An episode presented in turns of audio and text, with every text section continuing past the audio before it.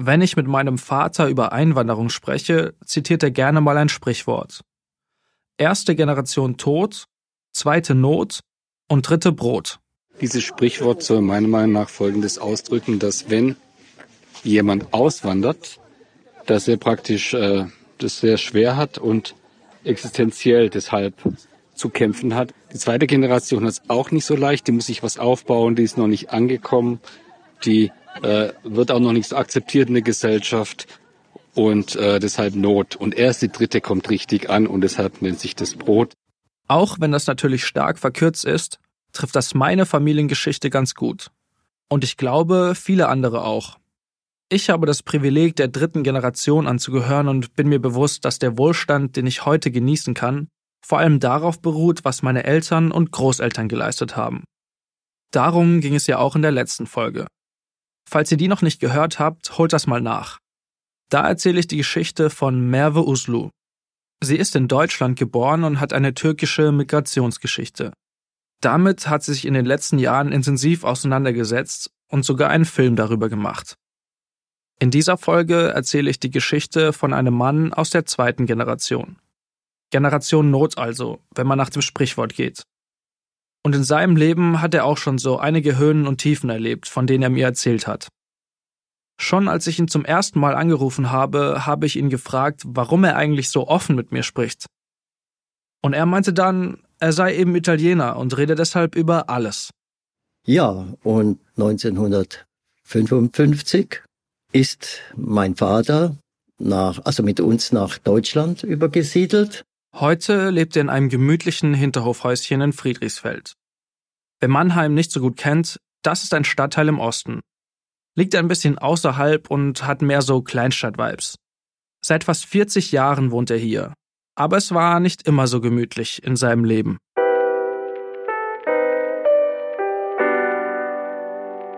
Und dann kam einer, das ist mein erstes Deutsch, was ich gelernt habe, der hat mich weggestoßen und hat gesagt, hau ab.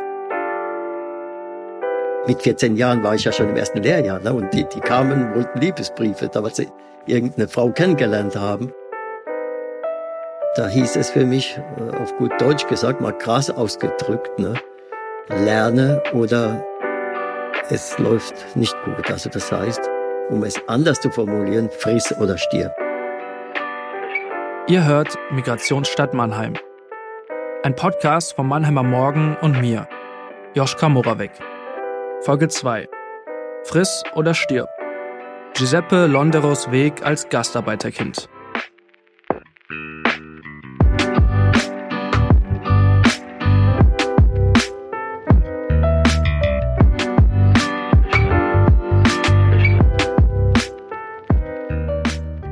Wir reisen für diese Folge nach Italien, in die Zeit nach dem Zweiten Weltkrieg. Wie ganz Europa hat auch Italien mit den Kriegsfolgen zu kämpfen. Es gibt wenig Arbeitsplätze. Auch im Friaul, einer Region im Nordosten des Landes. Das liegt heute an der Grenze zu Österreich und Slowenien. Slowenien ist damals aber noch Teil vom sozialistischen Jugoslawien. Und der Friaul war auch lange umkämpft zwischen Italien und Jugoslawien. Ungefähr 35 Kilometer von der Grenze in einem kleinen Dorf namens Buja bei Udine kommt am 19. Mai 1949 Giuseppe Londero zur Welt. In Italien betont man seinen Nachnamen übrigens auf der ersten Silbe. Weil viele Menschen in Deutschland damit aber Schwierigkeiten haben, sagt Giuseppe selbst mittlerweile Londero, also mit Betonung auf der zweiten Silbe. Giuseppe kann sich an seine ersten Lebensjahre in Italien natürlich nicht mehr so gut erinnern. Das ist ja auch schon 70 Jahre her. Was er aber noch weiß, seine Eltern kommen auch aus dem Friaul. Seine Mutter Samira ist sogar im selben Dorf geboren, in Buja, Deshalb wohnen auch viele Verwandte in der Nähe. Tanten, Onkel, Opas und Omas, die Giuseppe oft besucht. Zum Beispiel hatte ein Onkel ein Lebensmittelgeschäft mit Süßigkeiten. Da bin ich dann immer hin, weil ich da Süßigkeiten bekommen habe.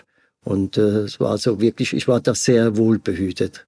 Wie in ganz Italien ist der katholische Glaube auch im Friaul sehr wichtig. Vor allem der Gottesdienst ist ein zentraler Treffpunkt.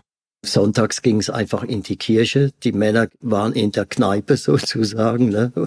und die Frauen waren in der Kirche. Und in der Kirche war es so, da waren wir Kinder dabei und die Kirche war dann so ein zentraler Kommunikationsmarkt, wo immer alles ausgetauscht worden ist. Wer hat geheiratet, wer hat Kinder, wer ist gestorben, etc. pp. Also es war dann immer nach der Kirche, ging es dann draußen noch stundenlang weiter. Sein Vater Umberto arbeitet damals in einem Bergwerk in der Nähe der jugoslawischen Grenze.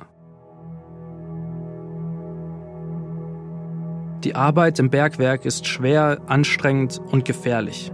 Immer wieder sollen sich dort Arbeiter schwer verletzt haben oder sogar gestorben sein. Und Giuseppes Vater hat deshalb richtig Angst, dort zu arbeiten. Das merkt Giuseppe damals. Vor allem montags, bevor Umberto ungefähr 50 bis 60 Kilometer mit dem Fahrrad zum Bergwerk fährt, sei er oft sehr angespannt gewesen. Dort bleibt er dann die ganze Woche.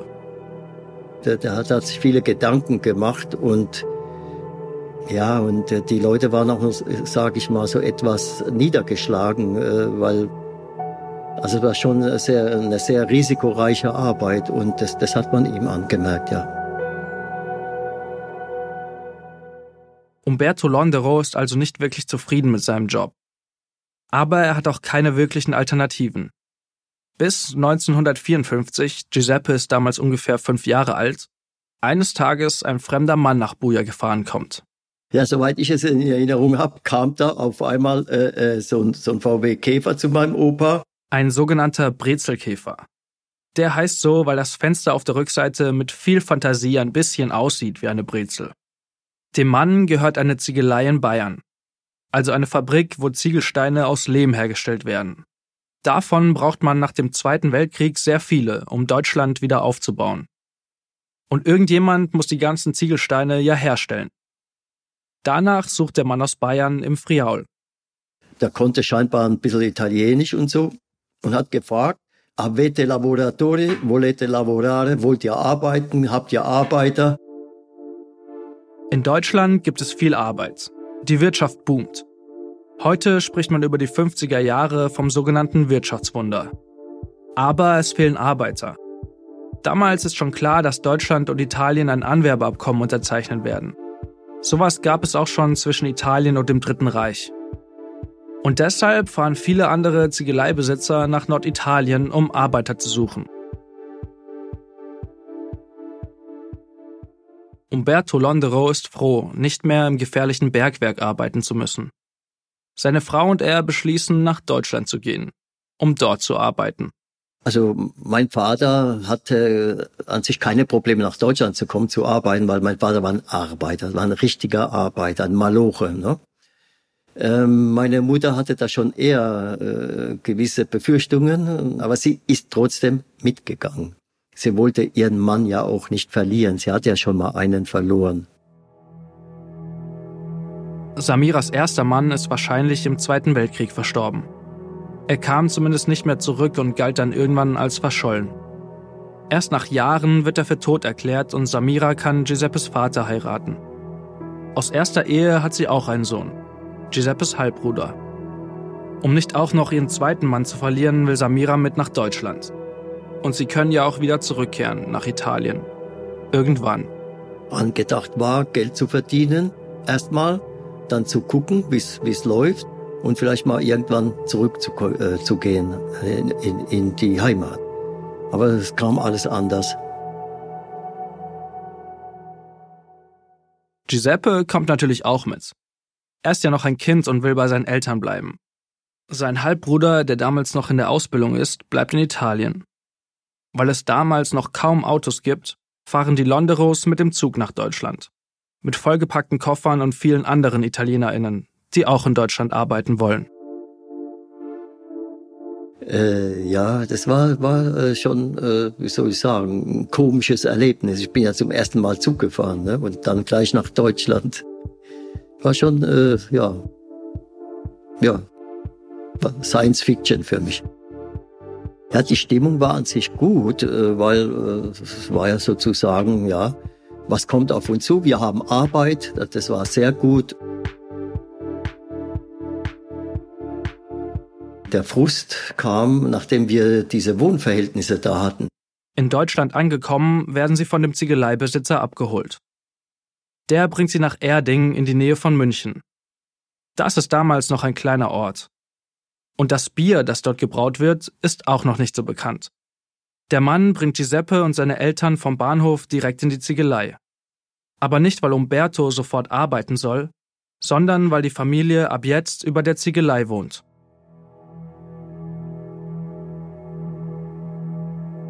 In Italien haben wir ein eigenes Haus gehabt und in Deutschland war das war eine unglaubliche Wohnsituation. Das kann sich kein Mensch vorstellen.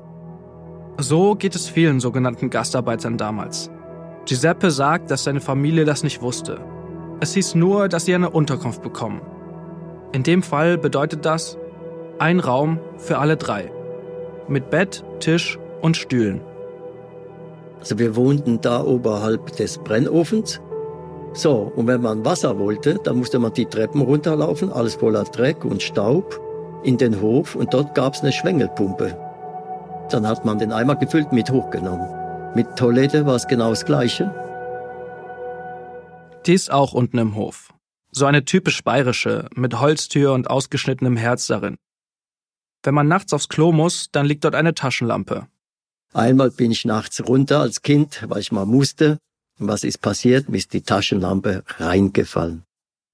Da bekam ich mächtig Ärger, weil die ganzen Gastarbeiter hatten nur diese eine Toilette. Und irgendeiner hat sich erbarmt und hat diese Taschenlampe da rausgeholt. Also das, das war schon ein Ding für mich. Ne? Die haben mich alle ziemlich böse angeguckt. Weil die Wohnverhältnisse so katastrophal sind, bringen seine Eltern Giuseppe zu Umbertos Bruder. Der wohnt auch in der Nähe von München und hat eine deutsche Frau. Sie hilft Giuseppe, sich zurechtzufinden. Und dort kommt er dann auch in die Schule. Ja, und in der ersten Klasse da in München-Lochhausen habe ich zunächst mal kein Wort verstanden. Ja, es ist ja so, die haben ja nicht mal Deutsch gesprochen, die haben ja Bayerisch gesprochen. ja, es war schon äh, ja, schwierig, schwierig, schwierig. In dieser Zeit, erzählt Giuseppe, sieht er mal ein paar deutsche Kinder auf der Straße spielen. Sie fahren Tretroller und Giuseppe möchte auch gern mitspielen.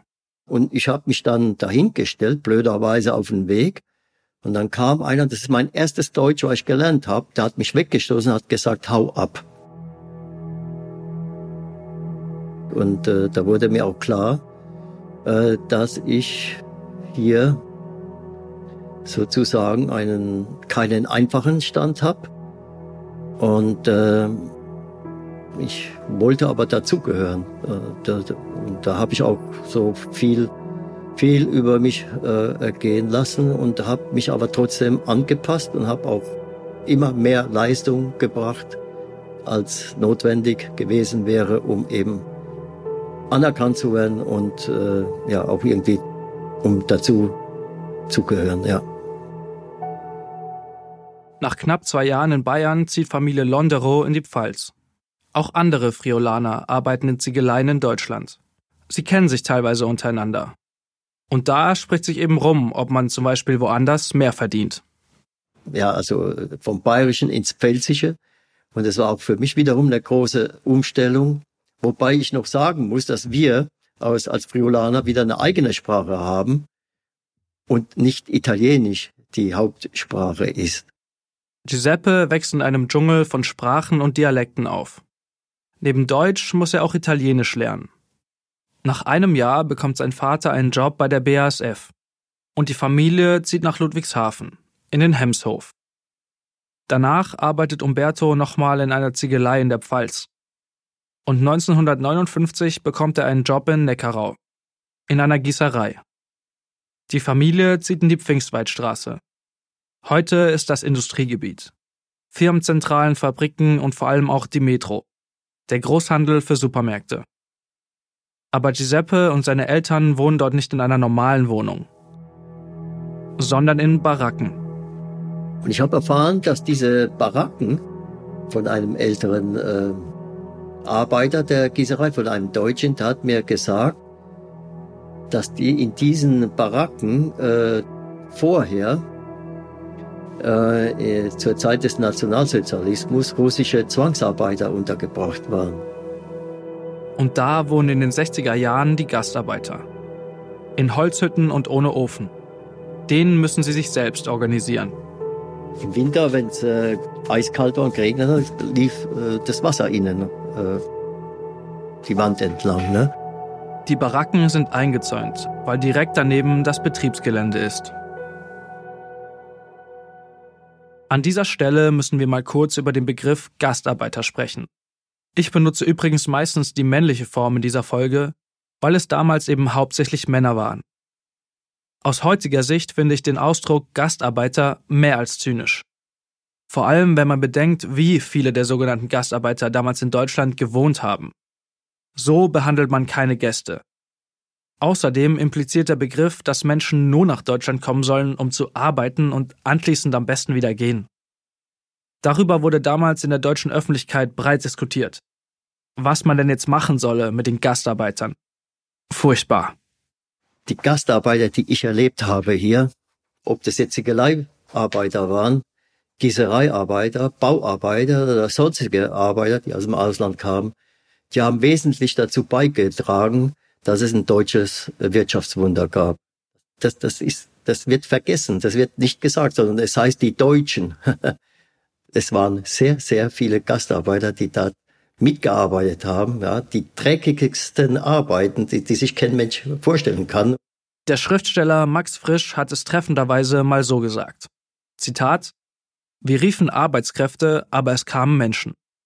Gleichzeitig identifizieren sich aber auch heute noch viele der sogenannten Gastarbeiter und ihre Nachkommen mit dem Begriff, weil er eben mit dieser Zeit verknüpft ist.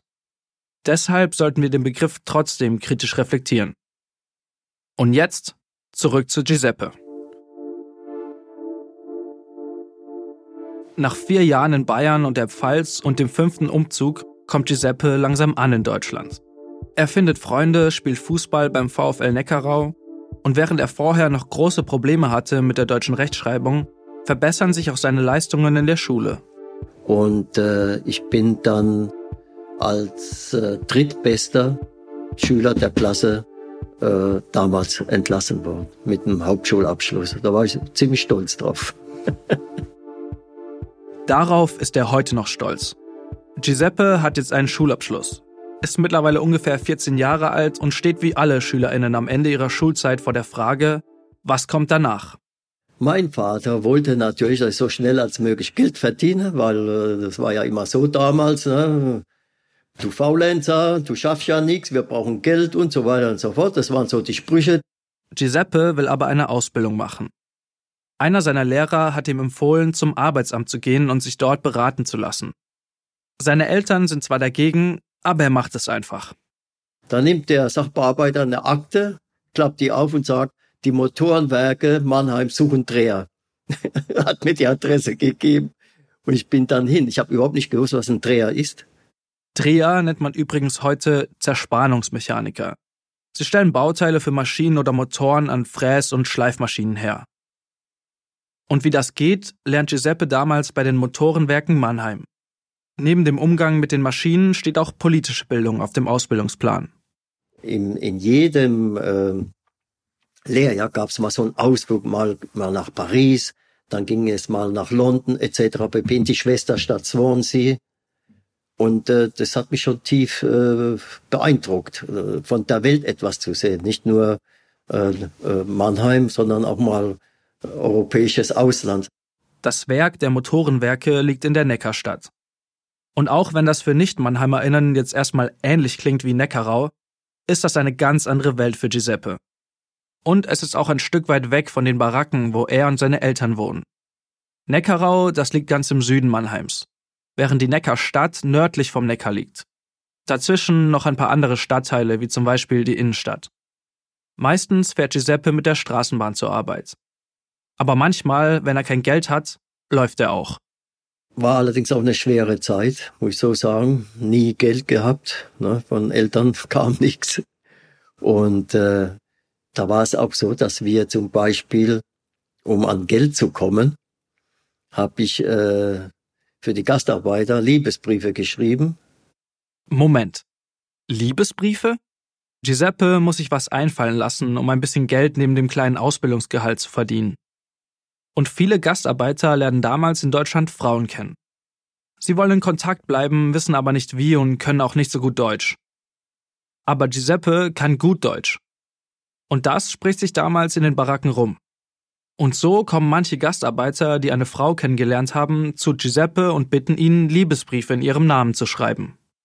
Da habe ich gesagt, was soll ich schreiben? Da haben sie gesagt, ja, schreib, äh, ohne dich kann ich nicht mehr leben, ich träume die äh, ganze Nacht von dir. Dann habe ich den angeguckt und so, das stimmt doch gar nicht. Das macht nichts, macht nichts, schreib, schreib, schreib. Ungefähr 30 bis 40 Briefe hat Giuseppe damals geschrieben, sagt er. 50 Pfennig bekommt er pro Brief. Und bei Erfolg nochmal was obendrauf. Damit geht er zum Beispiel ins Kino. Da liefen dann auch in, in Neckarau diese, diese Filme, wo ich so als, äh, als junger, junger Kerl, ja, so diese Herkules-Filme und so, ging man ganz schmal rein und ganz breit kam man da raus. Das war so. Die Herkules-Filme sind damals ganz groß. 1958 kommt der erste Teil in Deutschland raus. Die unglaublichen Abenteuer des Herkules. Und danach noch viele weitere Teile. Neben dem Kino lernt Giuseppe während der Ausbildung noch ein anderes Hobby kennen, das er bis heute liebt. Freitags bekommen nämlich die Arbeiter in der Gießerei in Neckarau immer ihren Lohn von der Woche. Bar auf die Hand. Und dann geht es in die Stammkneipe. In dem Fall das Schwarze Ross in Neckarau. Das gibt es aber heute nicht mehr. Giuseppes Mutter Samira hat damals, wie viele andere Frauen auch, Angst, dass ihr Mann Umberto ohne Geld nach Hause kommt weil er womöglich alles in der Kneipe ausgegeben hat.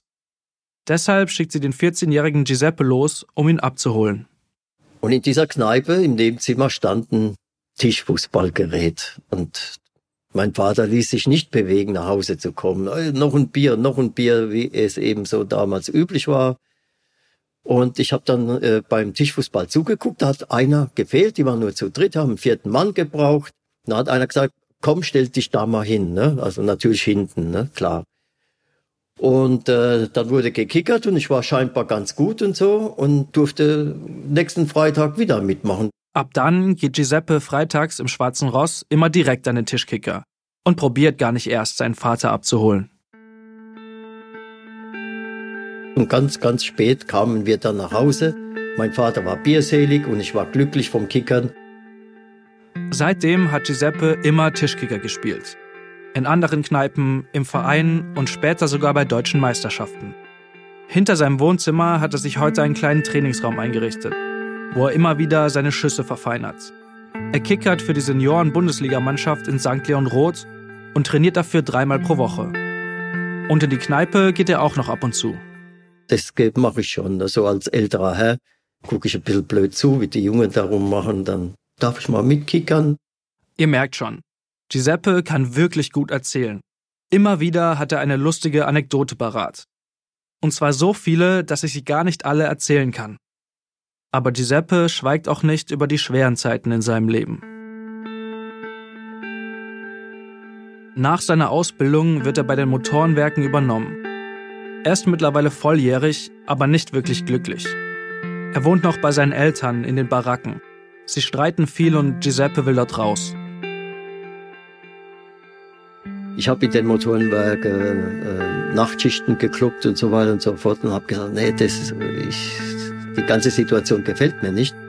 Äh, und habe dann ja auch Freunde gehabt, die ich habe gute Freunde gehabt, habe auch weniger gute Freunde gehabt und ein weniger guter Freund ist äh, da zu mir gekommen, wir fahren mal nach Italien. Italien. Das Land kennt Giuseppe nur noch aus seiner frühen Kindheit. Einmal war er seitdem mit seinem Vater dort. Also endlich mal auf eigene Faust dahin. Mal was erleben. Er und sein Freund sagen niemandem Bescheid und ziehen einfach mit 400 Mark in der Tasche los. Dann mit auch wiederum VW Käfer nach Italien rumgeirrt. Als das Geld äh, fertig war, also ausgegeben war, sind wir zurück mit Ach und Krach und Autopannen und so weiter und so fort. Ja, und da lag halt das Kündigungsschreiben auf dem Tisch und, und alle waren entsetzt, äh, dass wir nichts gesagt haben. Giuseppe hat damals auch eine Freundin. Die wusste auch nichts von der Aktion. Sie bleiben aber zusammen und bekommen später einen Sohn. Zurück in Deutschland ist Giuseppe aber erstmal drei Monate lang arbeitslos. Das stürzt ihn in eine schwere Krise. Das war meine schlimmste Zeit. Da war ich auch in so einer Gang in, in Mannheim und habe auch wirklich äh, wenig gute Freunde gehabt, auch aus problematischen Familienverhältnissen etc. und pp. und so weiter. Er erzählt von Gangs, die in Kaufhäusern klauen oder sich in Diskos prügeln. Alles verjährt, meint er scherzhaft. Und Giuseppe war wohl auch mehr so dabei statt mittendrin. Und in dieser Zeit wird die Beziehung zu seinen Eltern auch nicht entspannter. Daheim nur Stress gehabt, der Vater, du, du Faulenzer und du verdienst nichts und du machst nichts und du hängst nur rum. Das Übliche und so, das ging drei Monate. Stress, Stress, Stress. Überall nur Stress überall kein Geld und überall geguckt, wo, wo man irgendwie mitgenommen wird. Und man hat irgendwie eine Gruppe gesucht, wo man halbwegs akzeptiert wird. Giuseppe weiß nicht, was er machen soll. Er will irgendwie raus aus seinem Umfeld, aber weiß nicht wie. Josef nennen sie ihn übrigens in der Gang damals. Das ist die deutsche Version von Giuseppe. Und eines Abends, da sitzen sie in einer Disco, sagt ein Kumpel zu ihm, Josef, du, du machst doch viel für Gastarbeiter und so, du machst doch Lohnsteuererklärung, du, du machst Dolmetscher und so weiter und so fort. Die suchen Sozialarbeiter. Äh, da kann man sich äh, anmelden bei der Abendakademie. Der Kumpel gibt ihm die Adresse. Aber Giuseppe weiß noch nicht, ob er sich da wirklich melden soll. Er hat doch schon eine Facharbeiterausbildung gemacht. Warum sollte er also studieren? Da konnte ich überhaupt nichts mit anfangen. Aber irgendwann habe ich mal gesagt, das ist die einzige Möglichkeit, die mir noch übrig bleibt, um irgendwie aus meinem Leben was zu machen. Also geht er doch hin zur Abendakademie und will sich anmelden. Aber das Semester ist schon voll, sagt der Mann dort. Giuseppe ist verzweifelt, denn das scheint seine letzte Möglichkeit zu sein. Dann habe ich den angehört gesagt, entweder sie nehmen mich auf oder ich gebe mir die Kugel. Ne? So habe ich mich formuliert. Da guckt er mich so an, guckt mich so eine Weile an. Ne? Und dann sagt er, okay, Sie sind der Letzte. Der 41. Student im Semester. Er ist damals gerade noch rechtzeitig abgebogen, sagt er heute. An der Abendakademie muss er dann erstmal die Fachhochschulreife nachholen. Ein halbes Jahr lang lernen. Da habe ich gemerkt, die reden erstmal alle anders. Das sind ganz andere Menschen von, von ihrem Wesen, von, von ihrer Sprachfähigkeit, die ganzen Fremdwörter. Und es war alles politisch. Giuseppe kauft sich einen Duden, um zu verstehen, worüber seine KommilitonInnen so reden. Weil viele Fremdwörter aus dem Lateinischen kommen, hilft ihm auch sein Italienisch dabei. Er besteht die Prüfung und studiert dann Sozialarbeit. Studieren. Das ist wieder eine ganz andere Welt für ihn. Er fühlt sich am Anfang auch richtig fehl am Platz. Als einer, der von unten kommt, so, so kam ich mir vor. Das muss ich wirklich sagen, weil die meisten kamen aus mittelständischen Familien oder noch weiter oben angesiedelt in der Gesellschaft. Doch auch hier kämpft sich Giuseppe wieder rein. Friss oder stirb eben. Über seine Freundin ergibt sich die Möglichkeit, eine Wohnung für seine Eltern in Ludwigshafen zu bekommen. 1972, nach 17 Jahren in schäbigen Zimmern über Ziegeleien und Baracken, ziehen sie endlich wieder in eine normale Wohnung. Dort bleiben sie ein paar Jahre und Giuseppe findet in dem Haus später selbst auch eine.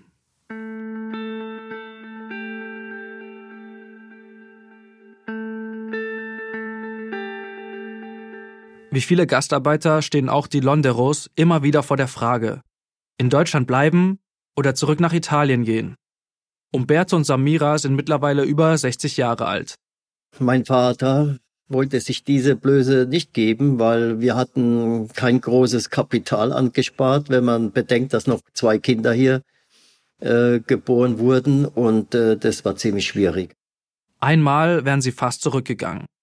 Samira hatte für Giuseppe sogar schon einen Job in Italien organisiert. Und äh, da standen wir kurz vor der Entscheidung und da habe ich gesagt, ich, ich fahre nicht nach Italien. Ich, ich müsste dann die ganze Fachsprache äh, der Drehtechnik, die, die auf Italienisch lernen, das, das beherrsche ich einfach nicht. Ne? Wenn ich da irgendwie so einen Plan kriege und es steht alles auf Italienisch, das war mir einfach zu blöd und habe gesagt, nein, ich habe hier eine deutsche Facharbeiterausbildung, ich bleibe in Deutschland und äh, dann war es auch gelaufen. Ne? Zumindest für dieses Mal. Denn Giuseppe will nicht zurück nach Italien. Er erzählt, dass er nur zweimal mit seinen Eltern dort war. Und eben das eine Mal mit seinem Kumpel. Diese Hals-über-Kopf-Aktion. Er kennt die Gegend sonst ja nur aus seinen ersten sechs Lebensjahren. Er ist in Deutschland zur Schule gegangen und hat hier eine Ausbildung gemacht und studiert. Aber seinem Vater Umberto geht es gesundheitlich nicht mehr gut. Weil das ging so nicht mehr weiter. Mein Vater war Invalide, bedingt durch seine ganze Arbeiterei. Er war 15 Jahre Bergmann in Italien, 15 Jahre Ziegelei, 15 Jahre Gießerei als Gussputzer. Also äh, dass dieser Mann überhaupt noch lebt, lebte, war ein Wunder. Dazu kommt, dass Umberto viel Alkohol getrunken hat. Von seinen Ausflügen Freitagabends in die Kneipe hat Giuseppe ja vorn schon erzählt. Aber das war wohl nicht alles. Wo wir herkommen, es ist eine Weingegend und Grappa-Gegend. Und da wird schon aus, aus kulturellen Gründen schon viel getrunken. Ne? Also und das wurde dann, bedingt durch diese Arbeit, die gemacht hat, wurde, hat sich das auch verstärkt. Dann kamen noch diese ganze psychischen Belastungen dazu. Ja, und äh, da war dann Alkohol schon, hat eine Rolle gespielt, ja, eine große Rolle. Darüber spricht Giuseppe nicht so gern. Oder zumindest nicht so direkt. Er deutet das zwar immer wieder an im Gespräch, dass in den Gießereien halt generell viel getrunken wurde. Manche Arbeiter wohl sogar einen ganzen Kasten Bier am Tag aber ins Detail gehen will er nicht. Auch Giuseppes Mutter Samira wird in Deutschland nicht glücklich. Stattdessen geht es ihr immer schlechter. Sie wird psychisch krank und leidet an einer Psychose. Sie hat Wahnvorstellungen, erkennt im Fernsehen Leute wieder, die längst verstorben sind, und aus Angst liegt ein Hammer unter ihrem Bett. Weil es ihr nicht besser geht, kommt sie in eine Psychiatrie in Bad Dürkheim. Und äh, ich habe sie da mal besucht und ich habe gesehen, sie war mit Tabletten vollgepumpt und nicht ansprechbar. Das war, das war für mich ein Schock. Für Giuseppe ist es damals nicht leicht, damit umzugehen. Zuzusehen, wie es seinen Eltern immer schlechter geht.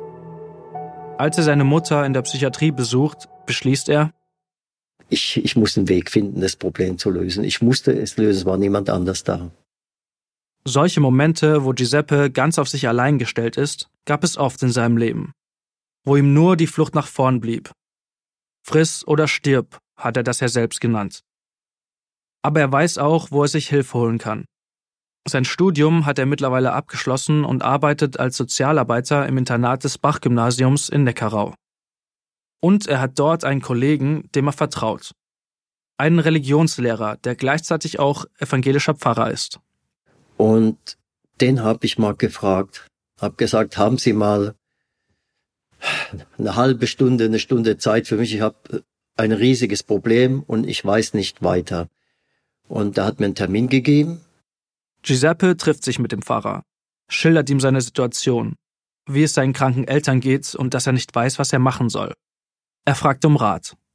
Er hat mir gesagt, meine Mutter kann nur seiner Meinung nach gesund werden, wenn sie wieder in ihre Heimat kommt. Und es, mein Vater muss auch zurück. Und er hat gesagt, ich soll doch Kontakt aufnehmen zum Heimatpfarrer unserer italienischen Gemeinde und nachfragen, ob es dort eine Möglichkeit gibt, ob es dort ein, ein Heim gibt, wo diese Leute unterkommen können.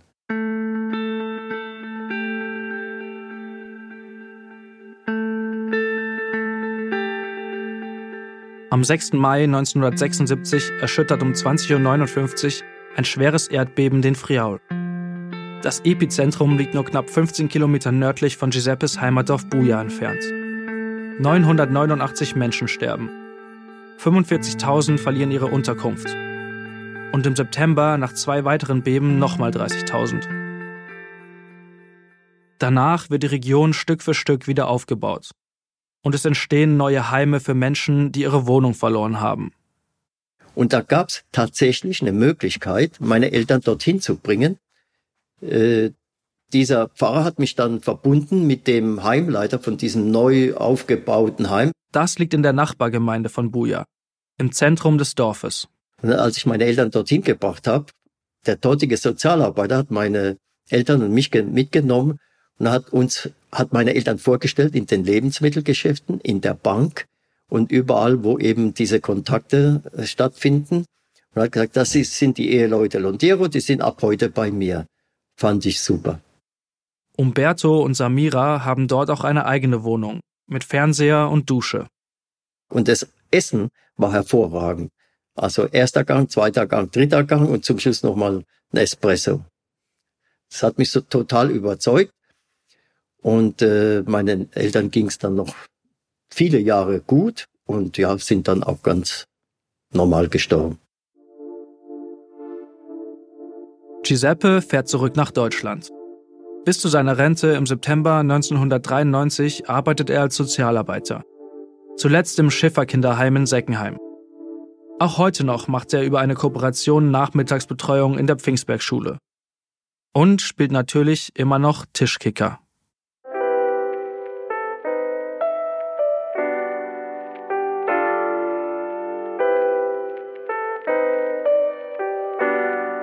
Das war die zweite Folge von Migrationsstadt Mannheim. Ein Podcast vom Mannheimer Morgen und mir, Joschka Moravec.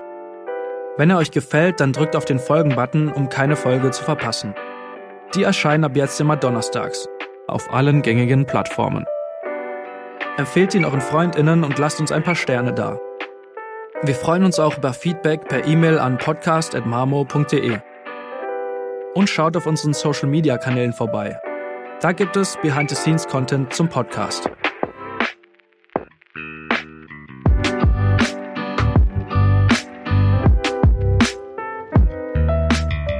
In der nächsten Folge geht es auch nochmal um Gastarbeit. Aber ungefähr 20 Jahre später. Denn in den 90er Jahren gründen in Mannheim junge MigrantInnen einen Verein, um mit politisch-satirischen Aktionen auf sich und ihre Anliegen aufmerksam zu machen. Sie nennen sich die Unmündigen.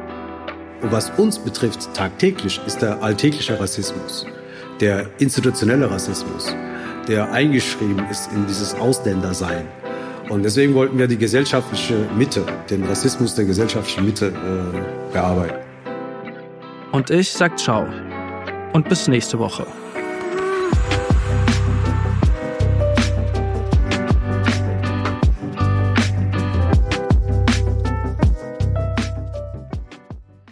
Ein Podcast des Mannheimer Morgen. Recherche, Skript und Schnitt Joschka Moravec. Redaktion Julia Brinkmann und Florian Karlein. Produktion Mischa Krumpe.